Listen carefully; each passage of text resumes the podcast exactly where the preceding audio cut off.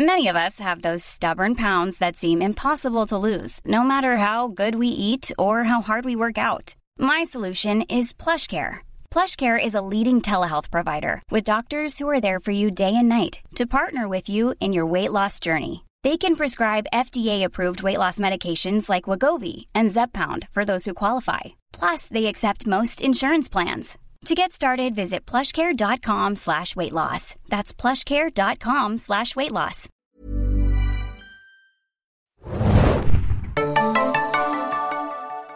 Moin Moin, wunderschönen guten Tag hier im Serien Junkies Podcast. Heute wieder mal mit einer neuen Episode zu True Detective. Unsere zweite Serie, die wir zurzeit neben The Walking Dead wöchentlich zu jeder neuen Folge rezensieren oder jede neue Folge davon rezensieren. Zurzeit eben True Detective von HBO, äh, das drüstere Crime-Drama mit Matthew McConaughey und Woody Harrelson. Und wir sind mittlerweile in der sechsten Episode angelangt. Die heißt Haunted Houses. Und äh, bevor wir gleich in die Episode einsteigen, stelle ich noch kurz meine beiden Kollegen vor, die sich mit mir heute mal wieder ins Podcast-Studio reingetraut haben. Zum einen ist wieder dabei Felix. Moin Moin, hallo. Und Axel, grüß dich. Hi. Natürlich an dieser Stelle viele liebe Grüße an unseren leider erkrankten Kollegen Thomas, der ja normalerweise hier diese Runde komplettiert und auch äh, uns mit seiner Moderation begeistert. Heute müsst ihr leider mit mir Vorlauf nehmen. Zum achten Mal hintereinander, mir, Philipp. Ja, mir tut's äh, selbst am meisten leid, glaubt mir. True Detective. Mittlerweile habe ich auch gelernt, das S wegzulassen. Gibt ja leider kein so ein Previously On-Ding bei True Detective. Am Anfang finde ich immer sehr schade. Es gibt kein Voice-Over. Ne? Es gibt Ach so, aber es gibt es, es gibt, es gibt ein Previously On, aber ja. es gibt kein. ich finde es eigentlich, dass, dass, dass äh, Mahogany das gut machen könnte. Previously On True Detective. Was ist previously passiert? Kann mal jemand kurz zusammenfassen, wo wir in der letzten Episode der fünften gestoppt haben? Es war ja Oh Gott, ist viel passiert letzte Woche. Ich habe schon mhm. wieder die Hälfte vergessen. Ja, auch so wie ihr guckt. ja, es ist wirklich. ich gerade ein bisschen überlegt. Ähm, es ist ja auch wie dieser ja. Serie so, man kann sich ja kaum merken, was in der aktuellen Episode alles mhm. passiert ist. Und dann nochmal zurückdenken ist ja dann nochmal gleich Hirnverzwirbelung. Ich fange einfach mal an, das ja, sehr gerne. rekapitulieren. Wir, wir, schaffen das zusammen, Leute. Wir, wir stückeln wir uns da. Uns beide Hand. Also, ja, genau. ich habe mir das wunderbar gemerkt, dass es in drei Teile eingeteilt war, letzte Folge. Wir hatten zuerst den, äh, das Ende von Reggie Ledoux und äh, The Wahl. Mhm. Äh, dann kam so ein bisschen dieser, dieser Zwischenpart, diese Trans Transitionsphase sozusagen irgendwie, dass äh, man ein bisschen gesehen hat, die nächste Zeitebene sozusagen, die 2002er wurde eingeführt. Und am Ende äh, wurde sozusagen nochmal ein bisschen gezeigt, wie äh, Ross Cole seinen eigenen Instinkten nachgeht und äh, versucht, diesen geheimnisvollen Fall zu lösen, der doch anscheinend noch nicht gelöst zu sein scheint.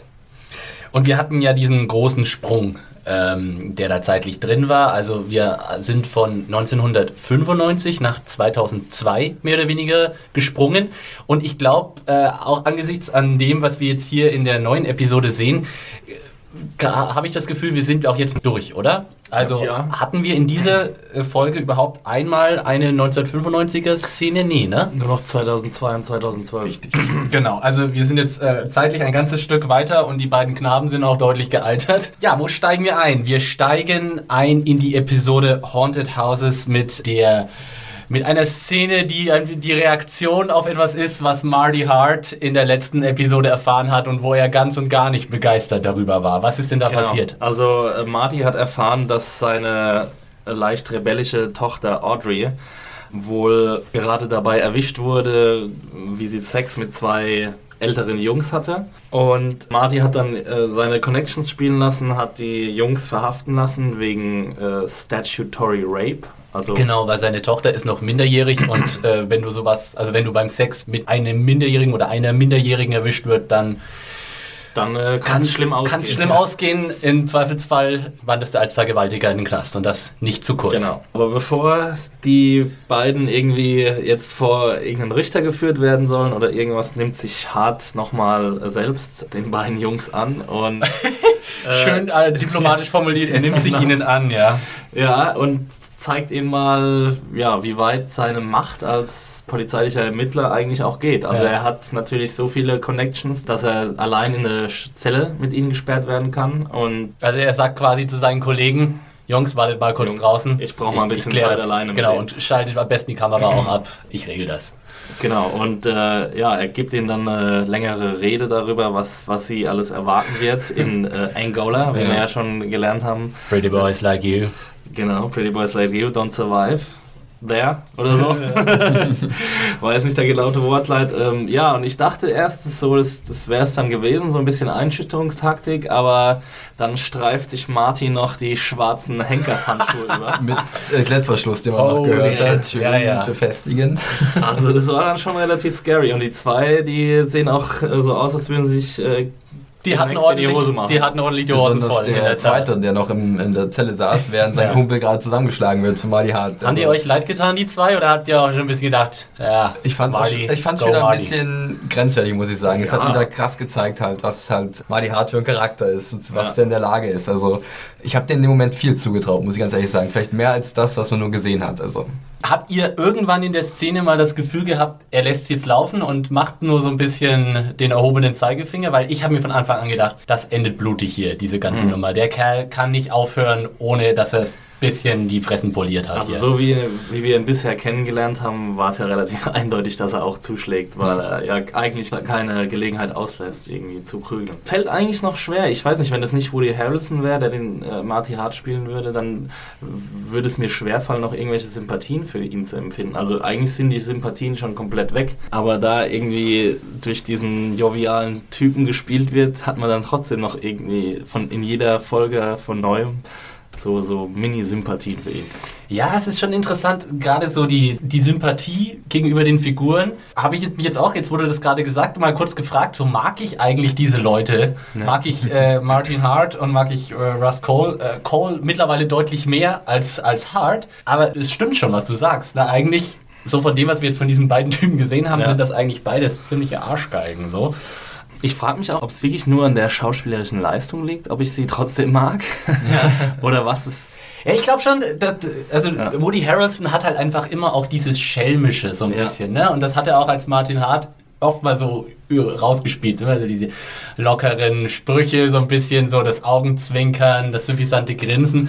Ja, da verzeiht man viel. Und äh, seine Familie hat ihm ja auch so einiges verziehen. ja, wer weiß, vielleicht ist es bei Marty Hart auch gerade so vielleicht ein bisschen Mitleid, auch wenn man sieht, dass alles bei ihm vor die Brüche, also in die Brüche geht irgendwie. Und dass man Aber es so ist ja auch alles Ja, selbstverständlich. eben. Ja. Aber dennoch Ja. bin ich davon nicht gefeit, irgendwie zu sagen, Mhm. äh, ist schon eine ziemlich arme Sau, aber ah, er hat es eigentlich anders verdient, muss man ganz ehrlich zugeben. Jetzt helft mir nochmal schnell mit meinem Verständnis weiter. War es das quasi für die zwei Jungs? War das jetzt ihre Lektion, einfach eine fette Tracht Prügel von Cobb Hart? Oder gehen die jetzt noch weiter in den Knast? Oder war das jetzt für ihn dabei erledigt? Ich hatte es so verstanden, dass er denen die Option gegeben hatte, entweder ich gebe euch jetzt hier einen drauf oder äh, ihr geht halt nach Angola. So war das mein, so war mein Verständnis Ja. zumindest so. Ja. Und Von daher wird es das wahrscheinlich gewesen sein erstmal. die, die ganze Sache geht ja offensichtlich nicht nur an den Jungs spurlos vorbei. Mhm. Man sieht ja leider nicht hinterher, was da wirklich, äh, wie er sie zugerichtet hat. Aber man sieht es ja an ihm. Wir sehen ja dann in der Szene danach hart rauslaufen zu seinem Auto und dann kotzt er erstmal direkt neben die Fahrertür. Mhm. Also da scheint, das scheint schon auch ihn so krass Zahn der Zeit, haben. der, der nagt auch an äh, Marty Hart. Ja, was glaubt ihr, warum kotzt er? Weil er, weil er einfach so ein Blutbad angerichtet hat oder weil ihn die ganze Situation einfach so ankotzt und äh, Vielleicht, weil er selbst sich so ankotzt. Ja. Also, Glaubt ihr, dass es das ist? Selbsthass auf das, was er da getan hat? Auf wieder diese, diese Grenzüberschreitung, dieses Nachgeben des Wutimpulses, dass er so mit so sein, der größte Charakterschwäche ist auch? Also für mich war es so eine Art Mischung. Also ich hatte auch zu einem das Gefühl, dass er einfach fertig war nach diesem anstrengenden Zusammenschlagen der beiden Jungs. Dass er einfach, das musste einfach raus. Das ist ja auch anstrengend, der so Faust voraus. Richtig, der hat sich ja komplett verausgabt anscheinend bei dieser Aktion. Er ist schon ein bisschen älter jetzt geworden. Ja. Aber dann eventuell auch gerade dieser äh, moralische Aspekt, der an ihm nagen könnte. Also ich glaube, das ist auch so in beide Richtungen vielleicht zu sehen. Ja, würde ich zustimmen. Also ich glaube schon, dass es auch ein großer Teil körperlicher äh, Erschöpftheit ist, einfach, dass es vielleicht nicht mehr gewohnt ist, jemanden so große Anstrengungen zu unternehmen. so anstrengend zu verprügeln. Ja. Gut, äh, dann haben wir etliche Szenen äh, mit Cole. Ich bin jetzt ehrlich gesagt ein bisschen schwammig da, wie genau die Abfolge Das, äh, der äh, ganzen Szenen ist. Ja, also Äh, die, ich würde sagen, Cole, seine Recherchen zu alten vermissten Fällen können wir ja alle so jetzt zusammenfassen. Die sind jetzt über die Episode verteilt, aber es wird auf jeden Fall Sinn machen. Halte ich auch für eine gute Idee. Wir sehen ihn dann so mehrere Menschen befragen.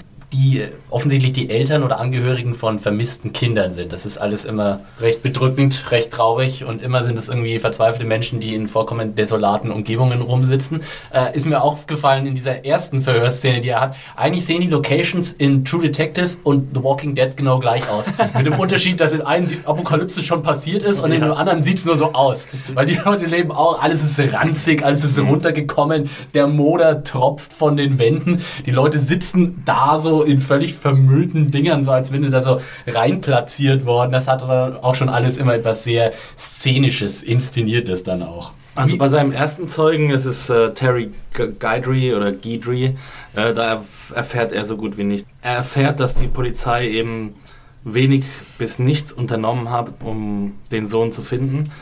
Und was ja so ein bisschen ein Callback auch ist für die zur ersten Episode, glaube ich, äh, mit Marie Fontenot, die damals auch befragt wurde. Mhm. Ähm, und wo dann auch irgendwie die Polizei sich mit so einer hanebüchenen Ausrede hat abspeisen lassen, dass die Tochter irgendwie mit dem Vater abgehauen wäre und jetzt genau, irgendwie nicht mehr auffindbar sei. Und das deutet halt erstmals schon darauf hin, dass es innerhalb der Polizei wenig Bereitschaft gibt oder dass es halt auch politischen Druck von anderen Stellen gibt, um diesen Fällen nicht gebührende Aufmerksamkeit zu schenken kleiner Vorgriff. Es gibt ja dann später auch nochmal dieses Gespräch zwischen Cole und Hart ist glaube ich auch dabei und dem Boss, wo ja. dann auch der Boss sagt, you got a lot of missing children, but you don't have any bodies. Und das genau. ist dann sozusagen für die Polizei noch kein Fall.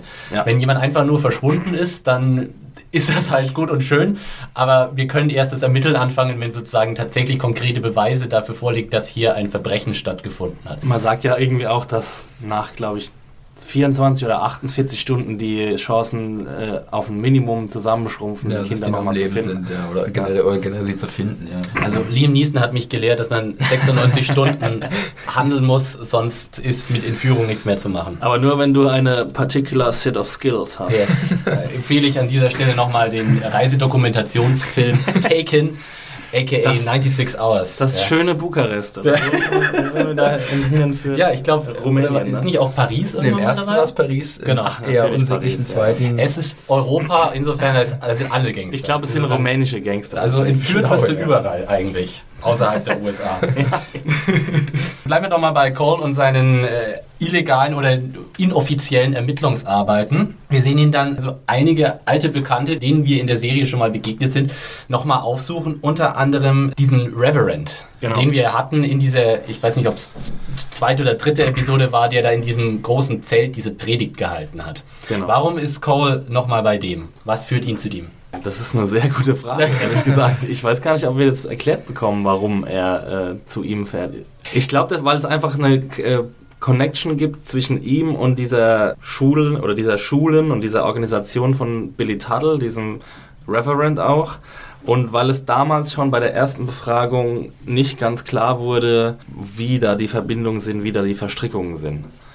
Und ich glaube, Cole hat da einfach so ein, ja, sein Instinkt führt ihn quasi dorthin und er will nochmal nachfragen. Es ist mehr als ein, sein Instinkt, so wie ich das mitbekommen habe, hat er auch einfach äh, sich die Orte angeguckt, in denen die Kinder so verschwunden sind. Und dann hat er sich die Tour angeguckt, die dieser Typ, der anscheinend Wanderprediger ist. Ja. Also, und da hat er anscheinend ein ziemlich äh, ko korrespondierendes Umfeld gefunden.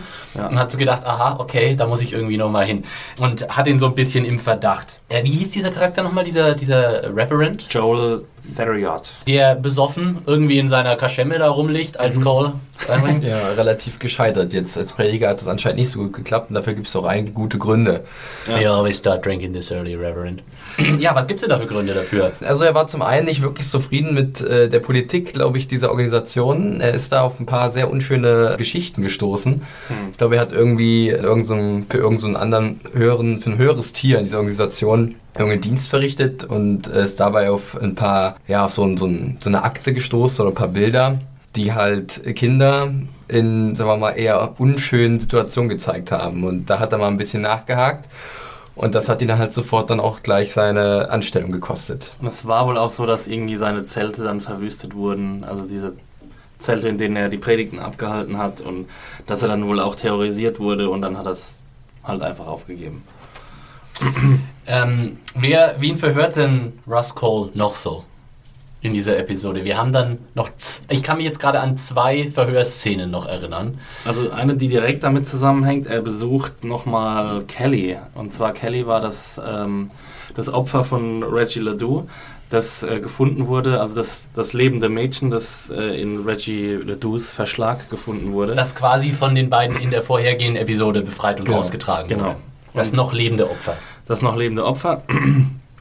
Und äh, ja, sie äh, lebt noch, aber. Äh, ist halt voll das Opfermann.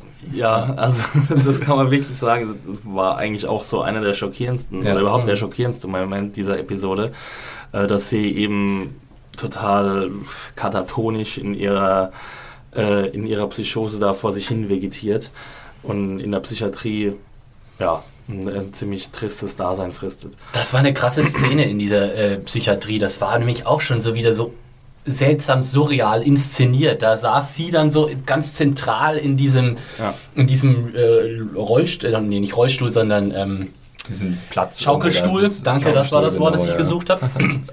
saß sie da so in diesem Schaukelstuhl und diese ganzen Horrorfilm-esken Mädchen mit den wallenden blonden Haaren standen drumherum. Ja. Und auch als Cole dann, als sie dann am Schluss anfängt zu schreien und er dann so rausgeht, da geht er so fast durch so ein Spalier von so gruselig dreinblickenden Mädchen durch. Und ich dachte so, okay, es ist so ein bisschen bisschen, äh, äh, wenn die Gondeln Trauer tragen. Gerade so ein bisschen äh, leicht scary. Aber wir erfahren da ja schon äh, eine Menge eigentlich in dieser Szene, ne? Ja, so ein paar kryptische Hinweise gibt sie. Also es ist wohl so, dass er der Erste ist, der sie wieder zum Reden bringt. Also die Pflegerin von ihr, die ist wohl sehr erstaunt, als er es schafft, irgendwie sie zum Reden zu bringen und sie ähm, erzählt etwas von einem Mann mit ähm, Scars, also mit ja, Narben. Narben, danke. und und nennt, nennt, diesen Typen The Giant. Also, ja, ich weiß jetzt gar nicht. Ich hätte dann im ersten Moment an Reggie Ledoux gedacht, weil er ja auch ein re recht äh, großer war ich hab, Ich habe auch überlegt, ja, also klein war er nicht, aber ich habe ja. auch überlegt, ob ich irgendwelche äh, Namen gesehen habe oder so. Das war halt ein bisschen, oder ob es dann noch jemand gibt. Das ja. ist gut möglich. Also ich denke, darauf soll es ja wohl hinauslaufen. Ich meine, es wäre ja. irgendwie langweilig, wenn sie jetzt hier nochmal Reggie, dem, der, dem haben wir ja schon das Hirn ja, rausgeblasen. Ja. Da gibt es ja nichts mehr zu holen. Ähm, aber das fand ich, da war es dann schon wieder spannend für mich irgendwie, weil ich mir irgendwie dann so denke, oh, the man with the scars, wer ist das? Ja, und da hatte ich habe dann auch gleich, also hab, macht dann auch gleich den Sprung zum Yellow King und für mich baut sich da auch immer gleich so ein mystischer Endgegner irgendwie auf und ich habe dann irgendwie Bock, den jetzt endlich mal zu treffen oder mal konkrete Hinweise, was, wer das eigentlich ist und was da eigentlich los ist. Ansonsten, ähm, ich weiß nicht, diese, diese Verhörszenen und diese Ermittlungsszenen, die sind ein Problem für mich, ganz ehrlich, als Zuschauer. Ich schalte da geistig ab. Ich musste gestern mehrfach zurückspulen, irgendwie, äh, und diese Szenen mir manchmal zweimal, dreimal angucken, weil ich am Ende der, der Szene irgendwie kam ein Szenenwechsel und dann sage ich, oh, ich habe überhaupt nicht gemerkt, was sie jetzt eigentlich beredet haben. Irgendwie habe ich inhaltlich das jetzt überhaupt nicht erfasst. Ich muss mir nochmal angucken. Ich glaube, ich weiß nicht, ob das ein persönliches Problem ist für mich, weil ich einfach Procedural und Crime eigentlich ziemlich langweilig finde. Oder ist das jetzt mittlerweile auch so ein bisschen repetitiv geworden, auch in True Detective, weil ich habe mir das Gefühl, so brauchen wir in dieser Serie jetzt wirklich noch eine Szene, in der Cole irgendwie so ein armes Verhöropfer nach allen Regeln der Kunst so zum Frühstück ist. Also das Problem hm. ist, glaube ich, an der Struktur von True Detective, dass sie dass es irgendwann klar war mit den verschiedenen Zeitebenen, dass es eine Episode geben muss, wo verschiedene Fäden zusammengesponnen werden. Mhm. Und das war eben jetzt diese Episode. Ja. Und deswegen haben wir jetzt halt verschiedene Szenen, die ähm, Punkte verbinden, die wir vorher hatten als einzelne Punkte und jetzt wird daraus quasi eine Verbindung. Und ja, also ich stimme dir zu, dass das nicht das Spannendste an True Detective ist, aber man kann man kann auch diese einzelnen Schritte nicht alle überspringen, um mhm. am Ende zum Ergebnis zu kommen. Ja, ich sehe das da ähnlich wie ihr. Also es wirkt alles sehr vorbereitend auch für meinen mhm. Geschmack. Also dass jetzt für die letzten beiden Episoden so ein paar sagen mal, Spieler in die richtige Position gebracht werden und jetzt wird uns das nochmal ein bisschen erklärt, das wird aufgedröselt und jetzt könnte sich langsam dann dieses große Bild erschließen. Ja. Wir haben, äh, ja, das ist so ein bisschen das Gefühl, wir müssen da jetzt durch. es, führt kein Weg dran vorbei. Diese Szenen sind nicht die spannenden, aber spannendsten, aber sie müssen nun mal irgendwie da sein, sonst äh, kriegen wir da kein, kein äh, Gesamtbild zusammen. Äh, Cole kommt ja dann relativ schnell auf diesen mysteriösen Billy Tuttle. Wer ist denn das jetzt nochmal genau und wo kommt der da eigentlich ins Spiel? Also Billy Tuttle, den haben wir am Anfang schon mal kennengelernt in der ersten Episode. Das ist äh, ein Reverend, ein Priester, der seine eigene kirchliche Organisation gegründet hat. Also dazu muss man vielleicht wissen, dass es in den USA mit den Kirchen ein bisschen einfacher gehandelt wird als in Deutschland. Es gibt jetzt nicht diese eine Staatskirche, sondern... Ja, Moment mal, es gibt in Deutschland auch keine Staatskirche. Ja, nein, es gibt keine, sorry, es gibt keine Staatskirche, natürlich. Äh, aber diese zwei großen Religionen und danach kommt lange, lange nichts, sondern irgendwie in so ländlichen Gebieten kann halt jeder, der drei Zuhörer hat, sagen, ich gründe jetzt meine eigene Kirche und meine eigene wohltätige, wohltätige Organisation und da äh, damit dann seinen Schabernack treiben. Und genau das hat Billy Tadel gemacht. Er ist ein recht einflussreicher Typ. Man muss Bruder vielleicht auch nochmal sagen, dass so die äh, Glaubensaufspaltungen äh, so in den USA, was das Christentum angeht, nochmal hundertmal verzweifelter sind als bei uns. Da gibt es Methodisten, Baptisten, Lutheraner, ja. Evangelikale. Also es ist alles ganz äh, unübersichtlich. Und äh, sein Bruder ist der Gouverneur des Staates. Ich weiß jetzt nicht, ob er 2002 auch noch der Gouverneur ist. Das wurde bisher nicht erwähnt.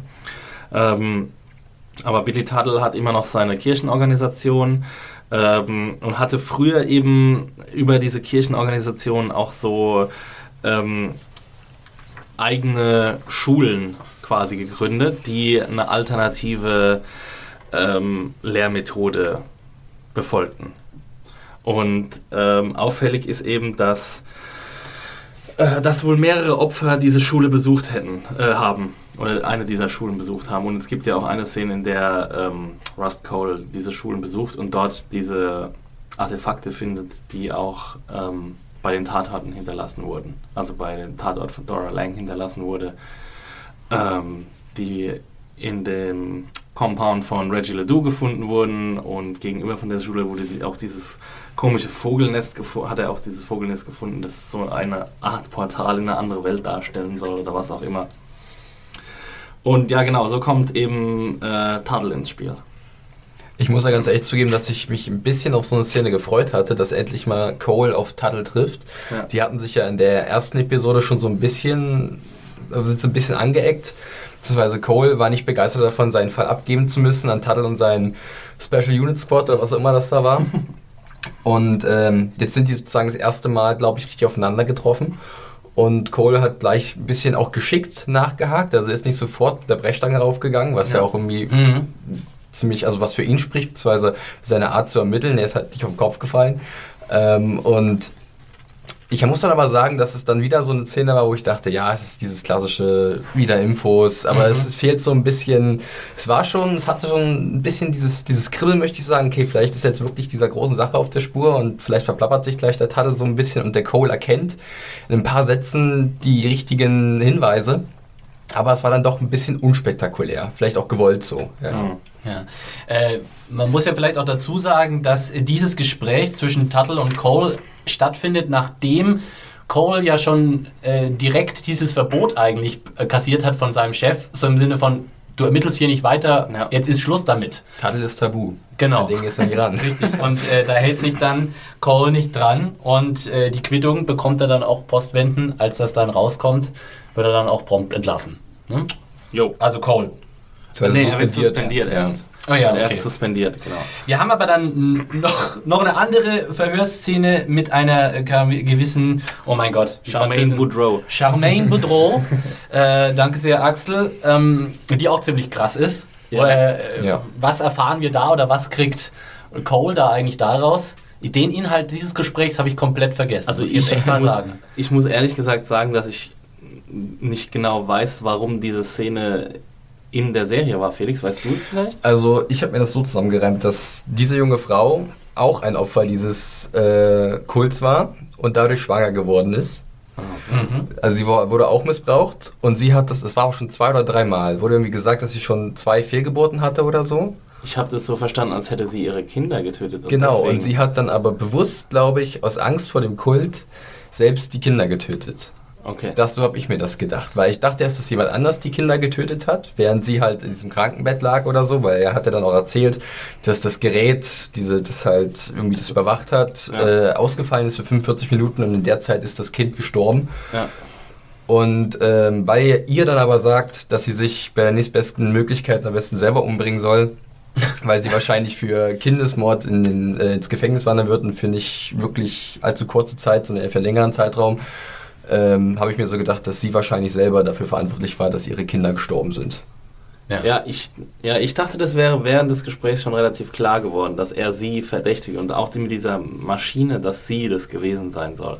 Und deswegen dachte ich halt auch, dass er ihr dann quasi vorschlägt, sich umzubringen, Mhm. weil er sie so sehr verachtet, dass er für sie keinen Okay. anderen Ausweg mehr sieht als den Selbstmord. Und da hat ja auch äh, Cole, da zeigt sich mal wieder so die absolut menschenfeindliche Ader von Cole, der am besten, äh, am liebsten alle gleich direkt von der Erde tilgen würde. So. Ja. So, Ja. if, if you could see the opportunity, you should kill yourself. äh, und das ist ja jetzt dann auch die letzte Szene, bevor es mehr oder weniger so zum Bruch zwischen Hart und Cole kommt. Ne? Mhm. Weil die beiden, da funktioniert es auch gar nicht mehr irgendwie. Genau. So 2002. Und das ist auch der Zweck der Episode, das alles einfach aufzuklären. Also wir wussten ja schon 2012, dass äh, Marty äh, Hart nicht mehr verheiratet sein wird, nicht mehr mit Maggie zu sein, zusammen sein wird und wir wussten, dass es zum Bruch kommen wird zwischen den beiden. Ja. Ich glaube, dann wäre das jetzt die perfekte Gelegenheit, um auf den Hard-Story-Strang rüber zu wechseln und zu gucken, was da passiert ist. Genau, was ja auch in der Episode bemerkenswert passiert, indem wir so ein bisschen auf der alten Struktur rausbrechen. In dieser Episode ist endgültig Schluss mit dem Hart und Cole äh, erzählen ihre Erlebnisse in diesem Verhör-Ding. Das haben wir jetzt bis jetzt durchgehalten, aber jetzt äh, geht, verlässt Hart sozusagen die, die, das Verhör mit den Detectives äh, Gilbo und Papania, so heißen die zwei. Haben wir das Papania, vor? Papania. Das klingt ein bisschen wie eine Bananensorte. ähm, haben wir das vorher schon gewusst, wie die heißen, oder erfahren wir das tatsächlich in dieser Episode? Nee, ich glaube, das war vorher auch schon bewusst. Ich ja. weiß gar nicht, ob ihre Namen jeweils genannt werden. Also Sie sind auf jeden Fall ausgeschrieben irgendwo. Man kann sie eingeben. Okay, auf der IMDb sind Also sie. ja, ja, klar. IMDb, ja, Auf der IMDb sind, stehen sie und es werden, sie werden auch überall so erwähnt, aber ich weiß gar nicht, ob wir jemals ihre Namen gehört haben, weil von wem sollen wir sie gehört haben? Wir haben nie ihre Vorgesetzten, sie sprechen meistens Vielleicht waren sie auf irgendwelchen. Schildern auf der Brust zu lesen. Also das, ja. Na gut, äh, jetzt wissen wir auf jeden Fall, wie die beiden heißen, spielt aber eigentlich gar keine Rolle. ähm, ja, also Hart äh, geht und äh, seinen Platz nimmt ein seine ehemalige Frau. äh, Die, Ja, aber das ist ja zeitlich nicht. Ähm, okay, wo wollen wir also lieber ich- weitermachen? Nee, nein, ich meine jetzt nicht, dass Maggie erst kommt, wenn Hart geht. Es ist. Ist das klar? Äh, Oder das, da bin ich jetzt gerade auch so ein bisschen noch gar raus. nicht drüber, nach, Ja. drüber nachgedacht. Ich, ich, auch, also, Ja. Nee, ich, hab, ich war nur gerade überrascht, dass du das. Ja, das also ich habe das so war. wahrgenommen. Ja. Für Okay. mich war das relativ klar. Ah, okay. Ja. Äh, ich meine, die können sie ja schlecht zeitgleich verhören. Das sind ja, Ja, immer die nee. beiden gleichen Detectives. Ne? Für Ja. mich war das relativ klar, dass wenn sie jemanden befragen, dass sie wohl bei Hart anfangen werden und nicht seine Frau vor ihm verhören werden. Aber oder? es war, glaube ich, zeitlich verschnitten in der Episode. Also wir haben, gleich, wir haben quasi Hart gesehen, wie er verhört wird, dann haben wir Maggie gesehen, dann haben wir wieder Hart gesehen, dann haben wir wieder Maggie gesehen. Mhm. Ich glaube nicht, dass es stringent war. Erst war Hart Genau. und dann war Maggie. Deswegen glaube ich, dass diese Befragungen äh, nicht nacheinander waren, sondern also natürlich müssen sie ja nacheinander gewesen sein. Aber naja, ist ja auch Schwer egal. wer- festzulegen, wann was genau, war. Genau, das ist, ja auch vollkommen egal. ist, spielt keine so große Rolle. Also wir erfahren aber natürlich. Oh, das ist wirklich, es ist schwer zu besprechen, weil es irgendwie alles so ineinander läuft. Ja. Ne? Es ist einerseits geschilderte Erlebnisse, dann wieder falsch geschilderte Erlebnisse Ich- und ja. dann auch noch die Dinge, die wir tatsächlich Ja, sehen. ich- Also ich es wird glaube- echt kompliziert. Bevor wir zu Maggies Befragung kommen, können wir vielleicht nochmal erwähnen, was halt mit Hart jetzt erstmal los war, sozusagen ab dem Punkt, nachdem er die beiden Jungs zusammengeschlagen hatte, dass er halt äh, auf eine neue Bekanntschaft äh, getroffen ist, beziehungsweise neue alte, Bekanntschaft, ja.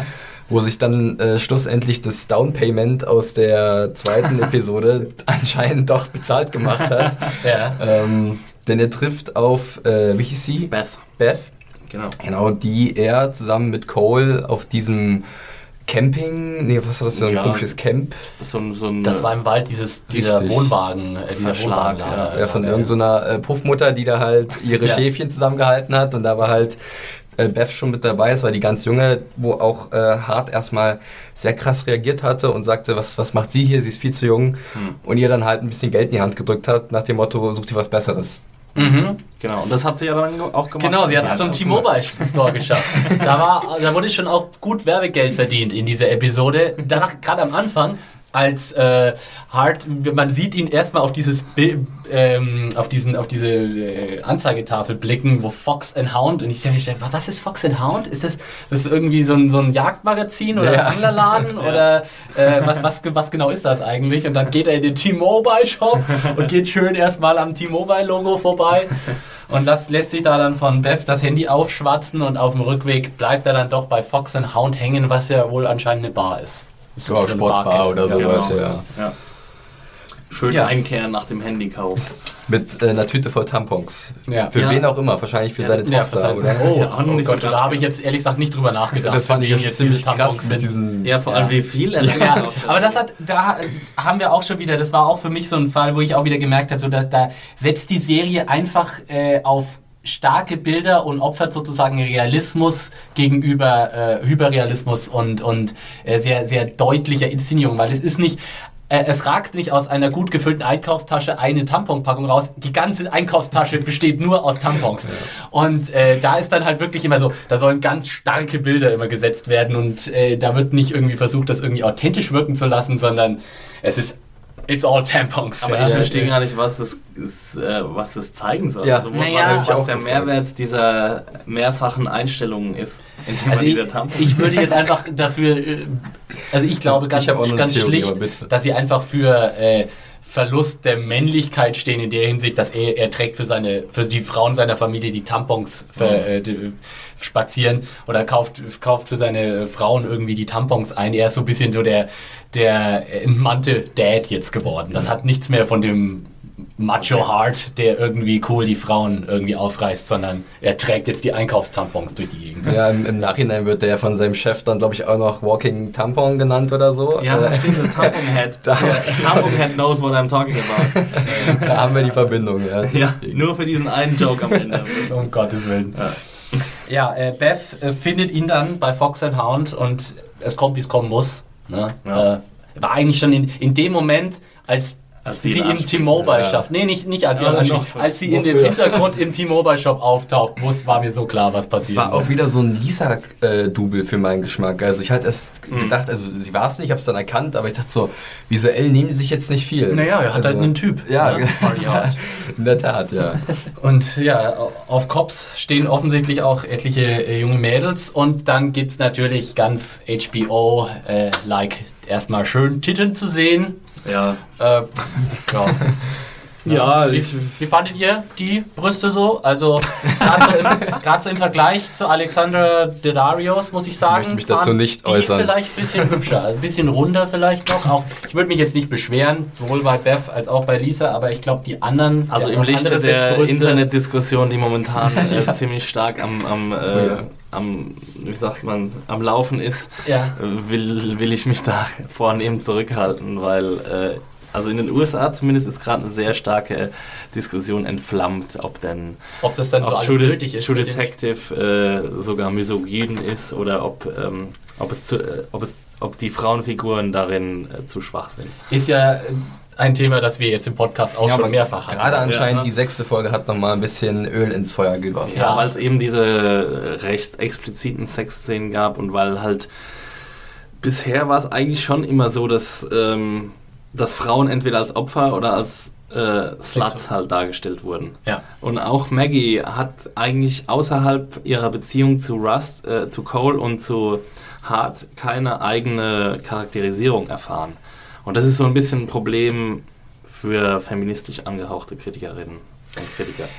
Was mich auch in der Szene ein bisschen genau, es ist auch immer die typische gleiche Sexstellung. Es ist mhm. immer äh, sowohl in der in der Lisa-Szene genau immer Frau reitet, damit man auch äh, die Brüste schön sieht und ansonsten nicht viel mehr, als dass, dass auch die männliche Nacktheit wieder äh, verborgen bleibt und so. Das finde ich auch ein bisschen langweilig. Ich und später nicht, versucht sie ihn ja auch noch mal irgendwie zu verführen am Telefon und sagt irgendwie so. Ja. Here's a cool fact: A crocodile can't stick out its tongue. Another cool fact. you can get short term health insurance for a month or just under a year in some states. United Healthcare short term insurance plans are designed for people who are between jobs, coming off their parents' plan, or turning a side hustle into a full time gig. Underwritten by Golden Rule Insurance Company, they offer flexible, budget friendly coverage with access to a nationwide network of doctors and hospitals. Get more cool facts about United Healthcare short term plans at uh1.com. Ja, ja I, I, think today I want you to fuck me in my ass. Und Ja. ich meine, wo ist, wer braucht jetzt Ja. so eine Szene? Also, was ist daran mehr als nur Schockwert? Also, Oh, oh, da weiß ich gar nicht, ob ich dir zustimmen würde. Ich meine, da ist es halt schon äh, auch dieses, also diese Versuchung, der einfach Marty Hart auch so krass ausgesetzt ist, wo man auch mal kurz in sich gehen könnte und sagen könnte, hey, Beth, wenn die dich anruft mit so einem Angebot, würdest du Nein sagen? ähm, ja, aber ich meine, ist es denn wirklich wichtig, ob, ob das jetzt irgendwie der angebotene Analsex ist oder ob das normaler Sex ist? Also würde Martin nicht auch sofort springen, wenn sie ihm sagen würde, ja, äh, ich weiß nicht, damit habe ich kein Problem. Ich meine, sie macht es halt, sie will ihn halt nochmal ein bisschen extra locken. Das, das verstehe ich schon. Aber ja, diese doch relativ gleichförmigen inszenierten, also die relativ gleichförmig inszenierten Sexszenen und dann man hat immer das Gefühl drauf, sie wollen einfach in diesen Szenen nur auf die ein, zwei obligatorischen Tittenshots raus. Und das, das stört mich einfach. Das Ja. stört mich wirklich. und wenn es HBO nur noch macht Ja. zum Selbstzweck, dann, ja. ja, dann Verfehlt Brau- seinen genau. Sinn irgendwie. Aber Genau, das genau das hatte ich in der Lisa-Szene das Gefühl und genau das hatte ich jetzt auch hier wieder. Ja. Die, die Titten sind der Zweck der Szene Ja. Und da wird es dann zum Problem. Ich habe kein Problem mit Nacktheit an sich oder irgendwie sonst was. Ja, Blau ist eine warme Farbe, brauchen wir nur ins Beispiel bringen. Ja. Ne? Da gibt es eine sehr ausführliche, lange, explizite Eine? Ja, eine so richtig ausführliche. Ja, habe ich mich nicht niemals beschwert. enden wollen, ne? Äh, niemals enden sollen. Sollen. Ja, aber so richtig trägt halt bei True Detective tragen die Szenen äh, zu, zu keiner wirklichen Erkenntnis bei. Ne? Ja. Und bei Blau ist eine warme Farbe, wenn wir Ja. jetzt bei der Analogie bleiben wollen, da ist es ganz gerade eindeutig. Analogie gesagt? Ja. Entschuldigung. Ja, vor allem, ich dachte mir halt auch wirklich, du hättest diese ganze zweite Affäre, ich meine, natürlich soll damit was ausgesagt werden, denn äh, ganz simpel, Mari Hart kann es nicht lassen einfach, ne? Ja. Kann einfach den jungen Röcken, äh, kann es einfach nicht lassen, unter junge Röcke zu schauen. Ähm, aber das hätte man auch wirklich andeuten können alles und es wäre klar gewesen. Ich, ich weiß nicht, ich habe tatsächlich schon in dem Moment, in dem sie zweideutig gegenüber ihm zum, beim, am, im T-Mobile-Shop ihn anguckt, dachte ich mir schon, okay, eigentlich ist alles gesagt. Wir müssen wir wirklich wissen oder müssen wir wirklich sehen, wie er mit dieser Frau Sex hat? Eigentlich nicht. Eigentlich müssen wir, kann man das auch sehr viel ökonomischer erzählen. Aber gut. Und die, die Serie hat es ja auch überhaupt nicht nötig, weil wir hatten jetzt zwei explizite Sexszenen, was relativ wenig ist noch für eine HBO-Serie. Ich würde jetzt mal behaupten, in den ersten sechs Episoden The Wire sind deutlich mehr Sexszenen zu sehen und deutlich mehr nackte Brüste. Ja. Und ich habe aber gar nichts vermisst. Oder Game of. Thrones, hallo. Ja, Game of Ja. Thrones, ja gut. Ja, da haben wir sogar noch äh, ebenso viele männliche Geschlechtsteile. Wiener, Wiener, Wiener, Wiener, Wiener, Wiener, Wiener. Ähm, so. Ja, so, jetzt, Jetzt. got sex on my mind. Äh, jetzt sind wir? Birne leer, Alter. True Detective. Was war das nochmal? Äh, Ermittlungen, Yellow King. Äh, dann äh, sage ich einfach mal, wir springen jetzt ins Haus der Familie Hart. Äh, Wir zu, springen direkt rein ins Haus. zu Maggie, den, den, den beiden Mädels äh, und, und Hart. Mhm. Genau. Oh, das war, oh Gott, Oh, das- ja. diese Szene. Oh mein Gott. das war- Grandiose Szene. Es war schmerzhaft anzusehen. Da war so ein bisschen äh, so American Beauty mäßig, Suburban äh, äh, Loneliness war da einfach ganz krass zu sehen. Ja, also Hart äh, ja, sitzt irgendwie da, wie so irgendwie so. Der Hart ist erstmal unter der Dusche und Maggie sieht, Ach, dass er stimmt, ein genau. Cellphone hat, ein Handy hat. Und dann äh, ist sie sofort, hat sie eigentlich vorhin einen Hinweis darauf bekommen, dass wieder irgendwas im Busch sein könnte, weil sie Ja. sofort sein Handy nimmt? Hat sie, sie Ja. war dann, äh, sie wollte gerade die Wäsche machen äh, und äh, ist dann zum, zur Waschmaschine gegangen und da hat sie dann äh, mitbekommen, dass Marty anscheinend seine Klamotten wäscht, was er wahrscheinlich nie tut, weil das halt die Aufgabe von Weil Maggie ist. ist, Ja, ja, eben. Und da war sie halt gleich irgendwie ein bisschen, äh, hat sie gleich einen kleinen Verdacht gehabt anscheinend. Und sie guckt ja dann rein und man sieht, wie sie so, ähm, also ich habe das so gesehen als den Anzug mit so Lippen, also mit so Lippenstift auf dem Hemdkragen. ich habe auch so. extra drauf geachtet, aber mir war es gar nicht aufgefallen. Aber ich Ja. glaube, es könnte was gewesen sein, weil sie hat Weil direkt den Kragen gehabt. Genau, genau, Fall, genau. ja. Männer lernen einfach nicht Ja. aus ihren Fehlern. Und das ist Männliche Hauptfiguren in Serien, ich sage nur Tony Soprano, die es gesehen haben, die wissen jetzt, was ich meine. Genau das gleiche Problem mit der Wäsche in der Waschmaschine. Äh, und ja, die Frauen kommen einfach dahinter. Dass man so ein Hemd dann nicht einfach wegwirft. Also es ist ja dann auch wirklich, ja, Oder halt in den Waschsalon wäscht, aber doch nicht daheim. ich finde es absolut unrealistisch, muss ich sagen, wie blöd äh, Marty sich da anstellt. Also da hat man, da muss man einfach, da haben sie, sehr einfach. da haben, haben sie einfach der Ökonomie der Erzählung sozusagen stattgegeben und gesagt, ja, da machen wir jetzt keine große Storyline drauf, wie sie ihn irgendwie verfolgt oder ihm auf die Schläge kommt, sondern er ist einfach saublöd, schmeißt seinen vollgeknutschen Anzug daheim in die Waschmaschine und lässt dann auch noch das Handy mit den Nacktbildern von der Ollen äh, einfach offen auf dem Regal rumliegen, sodass seine Frau es nur aufmachen braucht und die Bilder findet. Das ist also das ist kompletter Quatsch, dass sich ein Kopf so bescheuert anstellt, äh, seine Affären äh, zu verheimlichen. Aber ehrlich gesagt bin ich ganz dankbar darum, weil ich keinen Erzählstrang gebraucht hätte, wo Maggie irgendwie äh, eine halbe Folge lang eifersüchtig ist und ihn verfolgt. ja, ja. Und noch eine andere technische Frage zu äh, Handybildern im Jahre 2002. Konnte man 2002 MMS verschicken? Weil ich bin mir da relativ Frage. unsicher. Du, ich glaube, ich gehörte tatsächlich zu der lahmen Generation, die erst so 2003 oder sowas überhaupt erst ein Handy hatte. Insofern weiß ich gar nicht. Ich glaube aber nicht. Ja, ich hatte nämlich Nee? auch... Ähm, 2002 habe ich Abi gemacht und da hatte ich noch kein äh, Handy und ich weiß Keine aber, Handy? Ich hatte noch kein Handy, ich war Opfer und äh, da weiß ich auch, dass ganz wenige nur ein Handy hatten und dass die nur so zwei Nur die Farben ganz reichen Displays, Kids hatten da schon Handys. Naja, ist ja auch egal. Äh, Nokia und Motorola-Geschichten. Genau. Nee, aber Ja, das stimmt Nokia. schon. Da hatte man eigentlich damals noch so ganz billige Schwarz-Weiß-Displays, Genau, oder? Da ja, konnte man gar Frage. Naja, vielleicht in Amerika schon.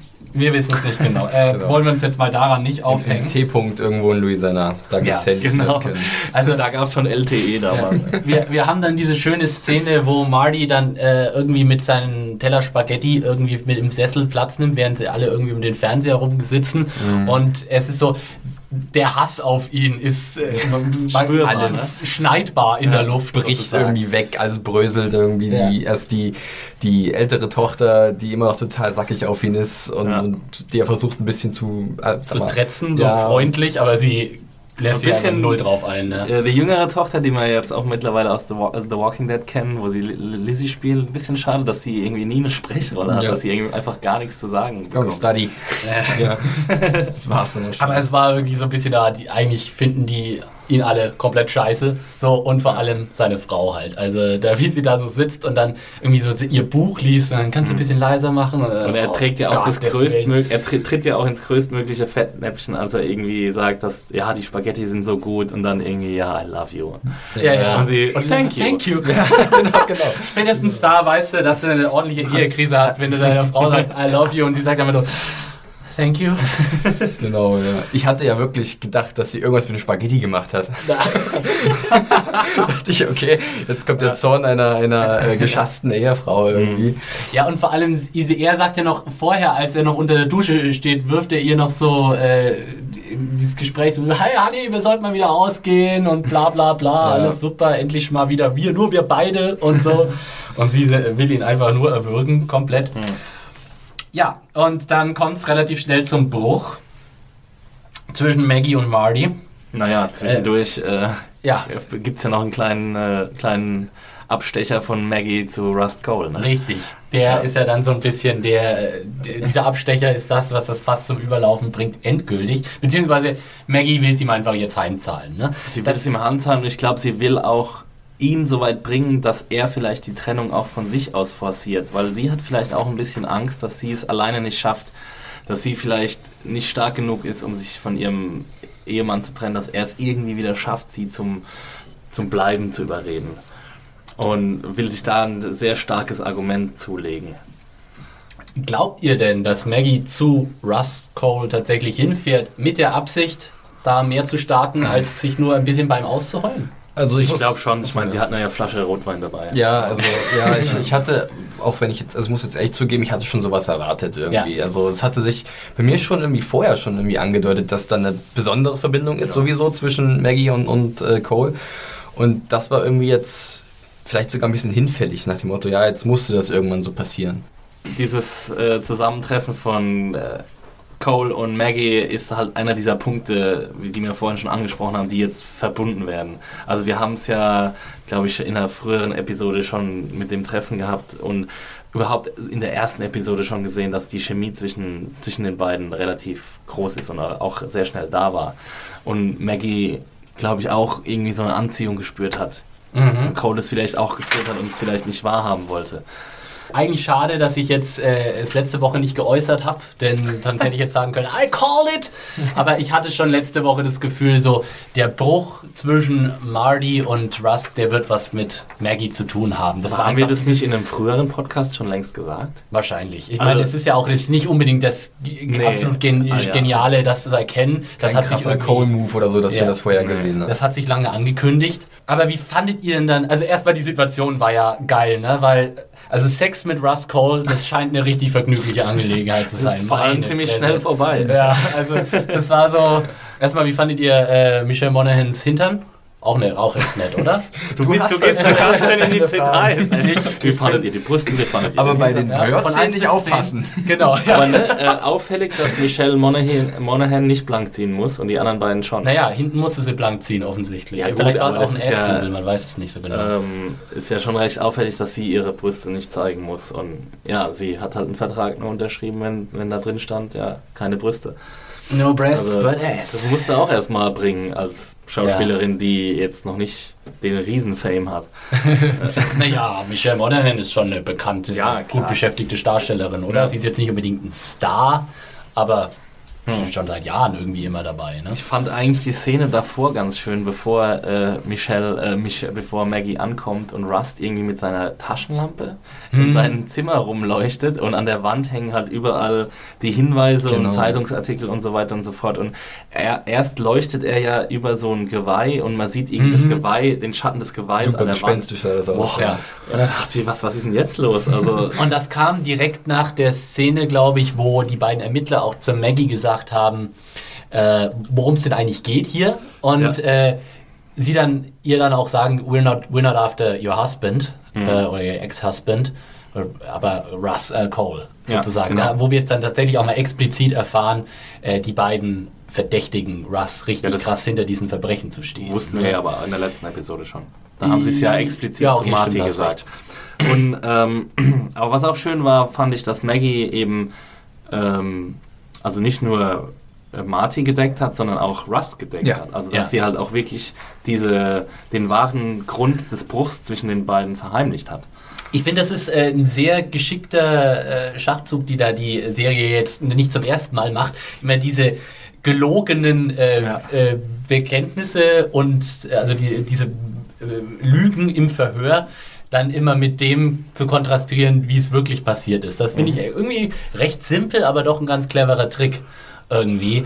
Ähm, ja, und die ganze, die ganze äh, Sexnummer zwischen, zwischen Maggie und Russ hat, äh, also hat auf mich jetzt nicht so gewirkt, als wäre es wirklich Spaß gewesen. Nee, die ganze auf Nummer. keinen Fall. Also für Maggie auch nicht und ich glaube auch nicht, dass sie mit dem Ziel hingefahren ist, dass es Spaß machen soll. Das sollte einfach nur wehtun. Äh, psychisch sozusagen, ja. Jetzt sollte ja, Marty hart ja, Sie hat sich sozusagen jetzt wie so eine Art Druckmittel geholt oder so nach dem Motto, ja, jetzt sieh, was du angerichtet hast, ich habe mit deinem Partner geschlafen und jetzt wirst du wahrscheinlich extrem sauer sein und das Ding selbst beenden wollen. Das war wirklich, glaube ich, von vorne die, die ganze Absicht dahinter irgendwie, das, das, diesen Bruch zu forcieren. Und sie wollte sie wollte ihm einfach nochmal richtig heftig eins reindrücken. So.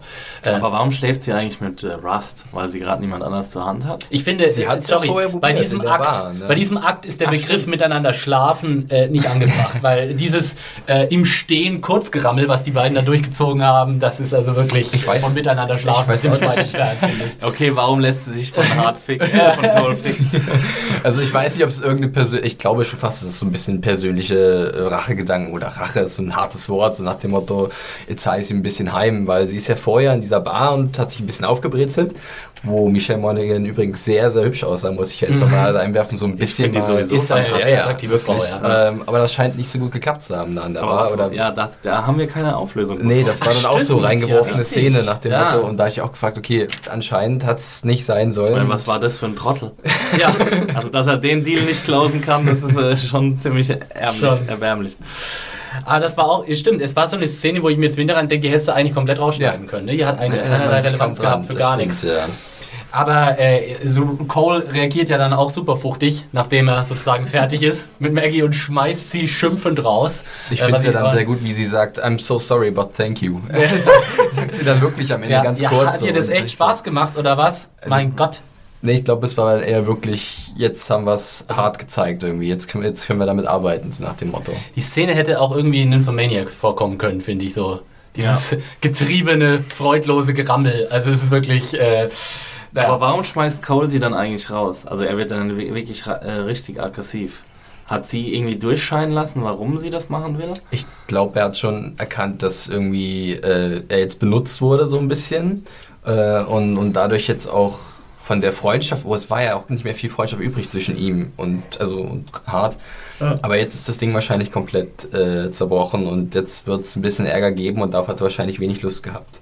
Gehe ich einfach mal von aus, das war so meine, meine Vermutung dahinter, zumindest jetzt nach seiner Reaktion.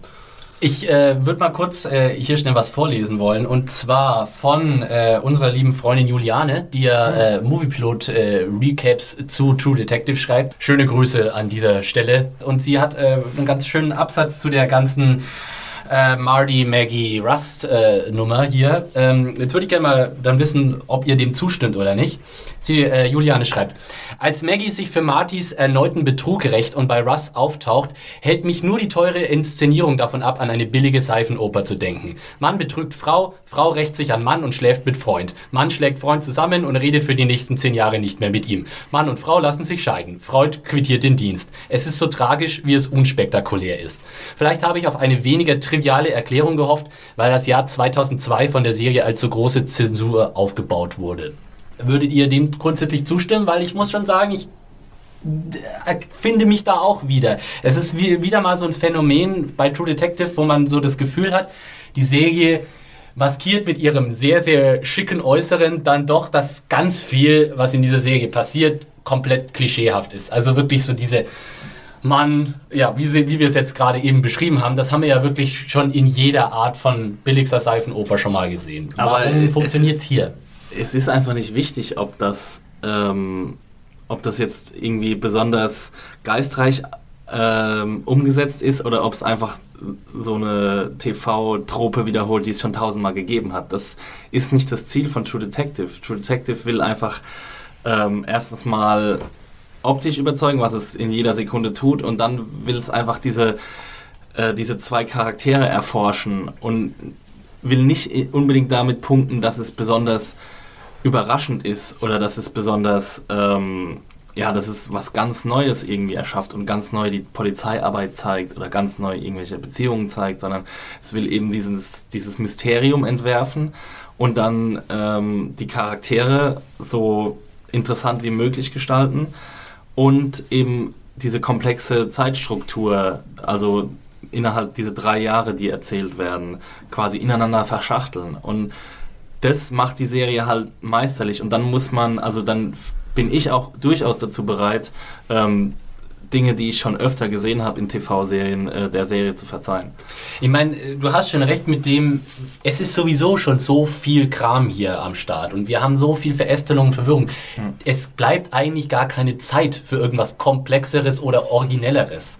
Ja, ähm, deswegen haben wir jetzt auch diese eine Episode, wo, wie gesagt, haben wir jetzt schon ein paar Mal gesagt, dass diese verschiedenen Punkte, die bisher ungeklärt waren, dass die eben aufgeklärt werden. Ja, ich glaube auch, dass das jetzt bei mir so ein Problem war, vielleicht bei der Episode generell oder auch in der Szene, vielleicht bei vielen anderen Leuten, dass einfach eine andere Erwartung da war, dass vielleicht man hat jetzt so viel Gutes gesehen und vielleicht auch sehr viel atmosphärisch anderes und, und sehr intensives und jetzt kommen halt so ein paar Sachen, die ein bisschen, ja, einfach einen Zweck erfüllen und sehr einfach vielleicht sind.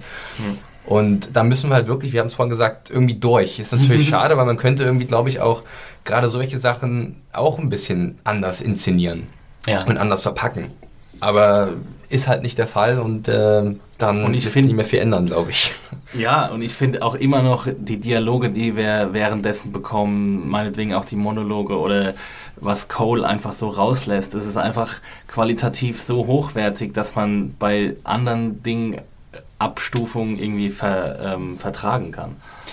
Ja, ja. Es ist so ein schmaler Grad zwischen Fehler kaschieren oder, oder einfache Sachen kaschieren und wiederum gut abliefern. Das ist, das ist bei der Serie nicht einfach. Ich glaube, man äh, muss sich. kann da beide Seiten ganz gut nachvollziehen, glaube ich. Man muss sich da bei True Detective schon damit anfreunden, dass die Serie zwar in vielerlei Hinsicht innovativ ist, den Plot, den sie allerdings präsentiert, der ist alles andere als innovativ. Ja. Und natürlich ist es, kann man auch sagen, das ist vielleicht auch extra so gewollt. Ja. Aber äh, wenn ich jetzt sozusagen eine Empfehlung für diese Serie aussprechen müsste, dann würde ich sagen, guck's wegen der Bilder und wegen des geilen Schauspiels, aber guck's nicht wegen der Geschichte, weil das ist es tatsächlich nicht wert.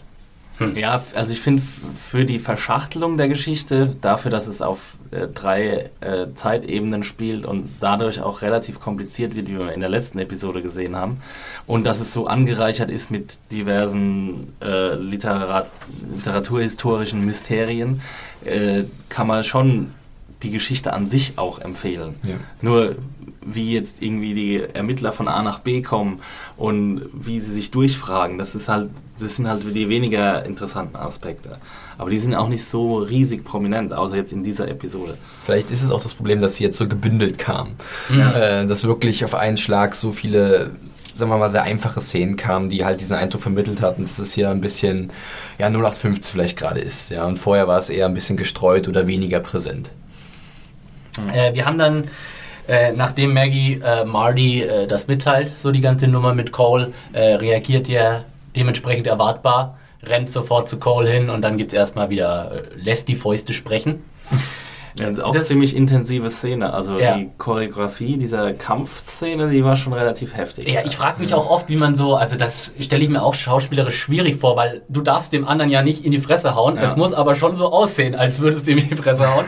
Und das also ist, glaube ich, teilweise echt schwierig, das, das so glaubwürdig aussehen zu lassen. Ja, und Hart fliegt dann ja auch irgendwie so drei Meter durch die Luft gegen, äh, nicht drei ja. Meter, aber ein paar Meter durch die Luft und so gegen diese Autoluft. Äh, genau. genau, ja, ja. Also, pff, er ist auch natürlich schön, ein Stuntman. In, ja, in dieser, in dieser Szene merkt man aber auch, dass Russ ist eigentlich äh, hard überlegen, wenn ja. es um Zweikampf geht. Ne? Ja, und dann, äh, Marty ist ja dann auch unten am Boden und meint irgendwie ja. Russ nur so, ja, stay down, Stay down, Marty. Ja, es ist ja wieder diese, diese brachiale Gewalt, diese, diese Emotionen bei, bei Hart, die überwiegen und bei Cole halt ein gewisser kühler Kopf, der man mitschwingt, der das ein bisschen berechnet vielleicht auch, was jetzt als nächstes passiert. Also er sagt ihm später auch, du hast einen guten linken Haken und so, irgendwas in der Richtung. Und nice Hook. Der haut schon ordentlich rein, aber es ist halt alles ein bisschen unkoordiniert. Da werden vielleicht. auch wieder die Charaktere deutlich, weil wir haben jetzt auch Cole mittlerweile schon gesehen, der wirklich in der größten Shit-Situation, Shitstorm, äh, immer noch einen coolen Kopf behält. Äh, wenn uns diese, an, diese epische One-Take am Ende von mhm. Episode 4 nichts anderes gelehrt hat, dann das auf jeden Fall. Ja. Ähm, gut, aber sie gehen blutend auseinander und ja. dann vergehen zehn Jahre. Oder wir können noch ganz kurz äh, ansprechen, mhm. dass sie halt dann noch in dem Büro sind, bei dem neuen Chef, den wir noch gar nicht erwähnt haben. Genau. Ach, äh, stimmt. Ja. Leroy Salter, aka Paul Ben Victor, ein äh, The Wire Alum. Oh, sehr schön. Ja. Der Weihnachten. Und Entourage war er auch dabei. Stimmt, ein sehr der, bekanntes der nochmal in Entourage, der war einer von, den Studio-Bossen. Genau. Ne? Ja, der ist, der ist so der prädestinierte Chef, so immer ja. so der, der, der Typ, der irgendwo die Befehle erteilt, ja. Mhm. Ähm, ja, und da wird halt dann äh, deutlich, beziehungsweise da kündigt dann auch Cole sein, seine, seine Kündigung an sozusagen. Mhm. Fuck this, fuck this ja, world, genau, man. Ja. Ziemlich großartig, ja. Und geht dann mit äh, großem Krawall sozusagen raus. Ist dann er- eigentlich diese Szene, wo sie sich beide den Mittelfinger zeigen, die fand ich ja auch ziemlich groß. Die war vorher noch. Die war war vorher, vorher, ne? ja. Ja, Die war nachdem äh, der, der Boss irgendwie Cole sagt, er soll sofort aufhören. Richtig, und er hatte Ja. vielleicht so ein bisschen erwartet, dass äh, Marty ihn ein bisschen unterstützt, wie vorher auch immer, aber kann man, ich Marty hat nicht, keinen Bock mehr. was will der von mir? Ich habe da nie von was gehört, von Tadel und so. Und sie zeigen zack, sich zack. einfach irgendwie wortlos die Mittelfinger. Das ist einfach wunderschön. Ja, weil einfach auch klar ist, für Hart ist der Fall auch erledigt. Ja. Es gibt für ihn keinen Grund mehr, irgendwas Er zu hatte, machen. Cole hatte ihm vorher auch schon mal in einer kleinen Szene gesagt, dass, dass er einfach, also dass die Arbeit war immer so, dass Cole für die wichtigen Sachen zuständig war und er sollte dann, hat dann irgendwie die Sachen weitergegeben an Hart und er sollte irgendwas tippen oder Genau, so. stimmt. Ja, ja. Und, und dadurch war wieder auch Hart ein bisschen provoziert nach dem Motto, ich bin nicht dein, deine Tippse. Also äh, wir sind hier schon noch gleichberechtigt, Ja, aber genau, das hat dann- schon ja. Cole nicht so gesehen. Dann irgendwie. bringt er ihn ja auch irgendwie so auf, äh, auf 180, wie, wie Cole dann sagt, ja, so läuft es doch immer. Ich, ich löse quasi die Fälle Ja. und, äh, und du collects the sta also du sammelst dann die, die positiven, äh, die, äh, ja, wie sagt man, die gelösten Mordfälle halt ein. Also Genau, du ja. kriegst dann äh, den Lob, der, Die Belohnung. genau. Okay. Ähm, was gibt's noch zu sagen zu den letzten Minuten von Haunted Houses? Ja, Wir das haben- Beste kommt eigentlich Ja, in der letzten genau. Minute. Also Richtig episch wird's in dieser Episode dann am Schluss, wenn äh, ein gealterter Marty auf einen gealterten und ha deutlich haarigeren äh, Russ äh, Genau, wie wir, wie wir mit äh, Marty zusammen in den Rückspiegel schauen und diesen alten verranzten Pickup sehen, der Immer immer noch noch, das gleiche Ding, ja. wahrscheinlich im Besitz von Cole ist, was auch Ja. dann der Fall ist. Ja. Und äh, der sich halt dann mit lauten Hupen und oder Lichthupe ihm nähert. genau. Okay.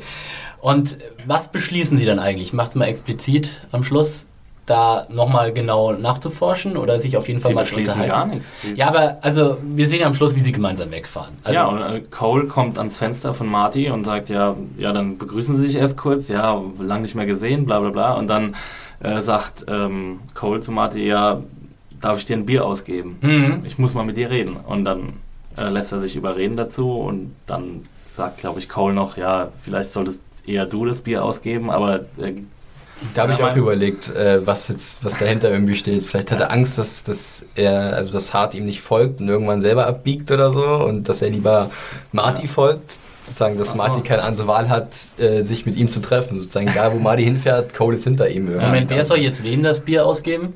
erst äh, schlägt ähm, Cole vor, dass er ausgibt und dann sagt er aber am Schluss nochmal, nee, hart, gib du lieber das Bier aus. Also soll er quasi die Bar raussuchen und dann kann Ich er glaube- Vielleicht kennt er sich auch einfach nicht aus. Ja, es kann auch sein. Vielleicht ist es gar nicht so verkopft und kompliziert, wer weiß. Was vielleicht dann noch ganz interessant ist, natürlich, dass Hart dann noch so einen kleinen Revolver hervorholt äh, Genau. und ähm, den anscheinend dann auch äh, lädt. Hm. Ähm, also Wir dürfen, sich auf das Schlimmste vorbereitet eventuell. Wer wir weiß. dürfen also ist- darauf schlie daraus schließen, dass Hart auch von der Unschuld von Cole nicht 100% überzeugt ist. Ne? Weil er tut zwar gegenüber den Privat, äh, den, gegenüber den anderen zwei Detectives im Verhör immer so, vergiss es, Russ, also auch wenn viel vorgefallen ist, er respektiert Russ auf äh, professioneller Basis offensichtlich noch enorm. Das, Ja. das hört man immer wieder in den, äh, hat man immer wieder gehört in den Episoden. Ähm, und er sagt auch ihnen gegenüber, er kann sich nicht vorstellen irgendwie, dass da, dass Cole da irgendwie involviert sein könnte. Aber ja, man muss ja wohl doch einen Grund für die Knarre zu Richtig, sehen. ja, ne? man muss auch irgendwie bedenken, dass sie halt sich jetzt seit zehn Jahren nicht mehr gesehen haben und also Hart weiß eigentlich nichts mehr über Cole, was in diesen zehn Jahren passiert ist und der Typ war ja damals schon irre. eben, Ich meine, äh, vielleicht ist er was jetzt noch, noch irrer, ja. Ja. Und deswegen, ja. Und wir haben eine super schöne Einstellung nochmal am Schluss, wo die Kamera dann auf dem Pickup äh, montiert ist und wir das immer noch äh, defekte äh, Ja.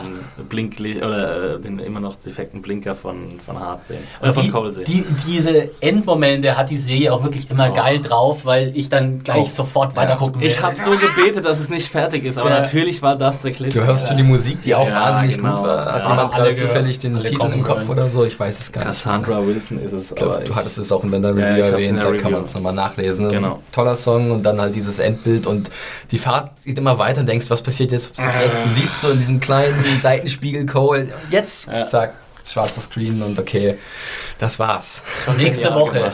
wissen wir, was da bei diesem Bier so rumkommt äh, zwischen den beiden äh, Und Detectives. vor allem haben wir ja jetzt endlich ähm, einen Zeitabschnitt, wo wir nicht wissen, wie es weitergeht. Also ab jetzt ist alles offen, ab jetzt kann Ja. alles passieren, ab jetzt können auch beide sterben bei irgendeinem Einsatz oder so. Und deswegen ist es schön, dass wir es nicht wie bei Breaking Bad haben, dass wir wissen, okay, ähm, gut, ich spoilere jetzt kein Breaking Nee. Bad, aber wir, haben, ähm, wir wissen auf jeden Fall, dass äh, nicht was passieren wird am Ende der Serie.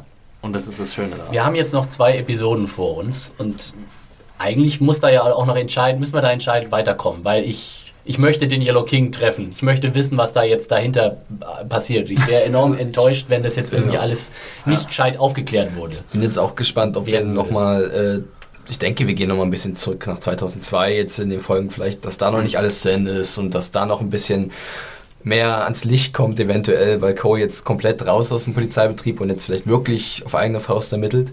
Aber es kann auch wirklich sein, dass wir nur noch Dass wir kommt- das 2012 kann auch sind passieren, und dass, richtig, dass ja. es nur in Flashbacks erzählt wird oder nur durch Cole erzählt wird, was er in der Zwischenzeit getrieben hat. und dass das sie jetzt, ja, nicht. wer weiß, was jetzt passiert. Ja, Cole ist der spannend. Killer, am Schluss doch. Ich Das erzählt der Marty bei einem schönen Bier. Mittlerweile, mittlerweile weiß ich echt nicht mehr, was ich denken soll. Und man hat immer noch, also ich habe immer noch das Gefühl, man kann das Ende nicht im geringsten kommen sehen. Hier. Mhm. Ja, Aber könnt ihr kommen wäre wär, wär echt ein bisschen Und was auch noch interessant ist, dass wir wissen, dass Billy Tuttle tot ist. Ja.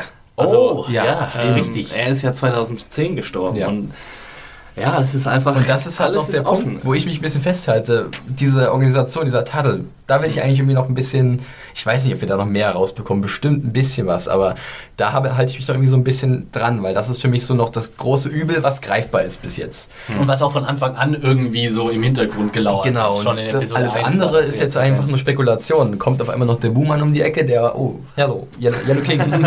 okay, alles klar, du bist es also. Und deswegen war noch irgendwie dieser, dieser, dieser Organisations-, dieser Kult-Kram war noch für mich so, oder ist nach wie vor für mich so der Punkt, wo ich noch so sage, da könnte vielleicht noch was Spannendes Ich, hab, kommen. ich will jetzt endlich irre Sekten haben. Mein Gott, ich warte schon die ganze Zeit drauf. Ich will so irgendwie so ein großes Feuer und irgendwie so einen wirren Reverend, der irgendwie so pseudo-christlichen Bullshit äh, äh, rumspeit. Ja, sowas will ich haben, verdammt. äh, zwei Episoden habt ihr noch Zeit, Leute. Kurzes Fazit zu Haunted Houses. Wie fandet ihr es? Ähm, also nach den zwei Knallern, die wir in Episode 5 und 4 hatten, war das jetzt so ein bisschen zum, zum Durchschnaufen, würde ich jetzt mal sagen. Also ich glaube, wenn man die Episoden am Stück gucken würde, dann wäre man sehr froh um so eine Episode, wo, wo man wirklich mal irgendwie kurze Atempause hat. Ähm, und dafür hat, also für mich war klar, dass es irgendwann kommen muss, dass diese einzelnen Punkte aufgeklärt werden und deswegen hat es auch alles gut für mich funktioniert. Für mich ist es auch kein Problem, dass, dass hier ähm, diverse Handlungsbögen durchexerziert werden, die wir schon tausendmal gesehen haben. Also allein die Verpackung und das, das Schauspielerische und die Dialoge, die werten das für mich ungemein auf. Und der Cliffhanger am Schluss war für mich fantastisch. Ich freue mich dieses, diese Woche noch mehr als die letzten Wochen schon auf die nächste Folge, weil ich unbedingt wissen will, wie es weitergehen wird. Vor allem vor dem Hintergrund, dass wir nicht wissen, was am Ende passiert. Und das ist das erste Mal jetzt ist in der siebten Episode. ja, ich glaube, da kann ich Axel äh, fast uneingeschränkt, oder sagen wir uneingeschränkt zustimmen. Also, so ist gut, äh, richtig für einen Praktikanten. Ja, also es war auch für mich vielleicht ein bisschen schwächer, aber wir hatten es vorhin schon im Vorgespräch, schwächer ist bei der Serie auch immer noch besser Ja, als vieles andere. andere, ja. ähm, aber sonst wirklich äh, stimme ich dir dazu und möchte da gar nicht weiter Worte zu verlieren. Ja, ich fand es jetzt auch eher, also im Vergleich zu den letzten beiden Episoden, die durchaus verspielter waren, hat man das Gefühl, dass diese Episode so eine Episode der Notwendigkeiten war, wo einfach irgendwie, da mussten wir halt durch, ne? haben wir vorhin schon gesagt. Äh, war jetzt keine schlechte Episode, waren wieder starke gespielte Szenen drin, vor allem diese Szene mit Hart und seiner Family da im Wohnzimmer fand ich krass. Insgesamt habe ich jetzt endgültig die Schnauze voll von Verhörszenen. Ich möchte einfach keine mehr, aber ich glaube, wir werden auch keine mehr kriegen, Das weil die sind ja auch beide jetzt, keine ja. Polizisten Genau. mehr. Ja. Da bin ich sehr froh und ich bin natürlich weiter sehr gespannt, wo jetzt das Finale dieser Serie endgültig hinsteuert. Ist schon irgendwie auch gut, dass man es nicht absehen kann, so im Moment noch. Dann bedanke ich mich sehr äh, für diese Diskussion, liebe Kollegen, und verweise nochmal an dieser Stelle an Axels äh, Episoden-Reviews zu True Detective, die man natürlich auch immer montags nach der Ausstrahlung von HBO am Sonntag dann schon am Montag bei uns auf serienjunkies.de lesen kann. Genau, und wer sich ein bisschen interessiert für den ganzen Mythos um Yellow King, Carcosa und so weiter, der äh, kann mal in meine Kolumne reinschauen. Achselzucken, am Sonntag ist sie rausgekommen. Am besten über Google suchen äh, und da findet man das relativ schnell. Twitter. Seid ihr unter Twitter zu finden, liebe Kollegen? Wenn ja, wo? Axel Schmidt bei Max Stilecht. Ja, äh, Felix oder John Ferrari. Philipp heiße ich und Konsumkind heiße ich auf Twitter. At Konsumkind, da kann man mich finden. Und äh, Krankheitsgenesungswünsche könnt ihr schicken an Thomas, der normalerweise auch dabei ist, unter Picknicker83. Äh, erhol dich gut, Thomas. Schöne Grüße an dieser Stelle und gute Besserung. Äh, ja, dann bedanke ich mich noch äh, bei euch, äh, lieben Serien-Junkies Podcast-Hörern, für die Aufmerksamkeit. Äh, schreibt uns mit Feedback an podcast.serienjunkies.de. Ja, zu allen Themen True Detectives, The Walking Dead ist ja auch unser aktueller Podcast im The Moment. Walking Dead. The Walking's äh, Deads. Macht's gut und wir freuen uns auf die nächste Folge. Ihr hoffentlich auch und äh, wir hören uns dann auch nächste Woche wieder. Bis dahin, ciao. Ciao. Tschüss.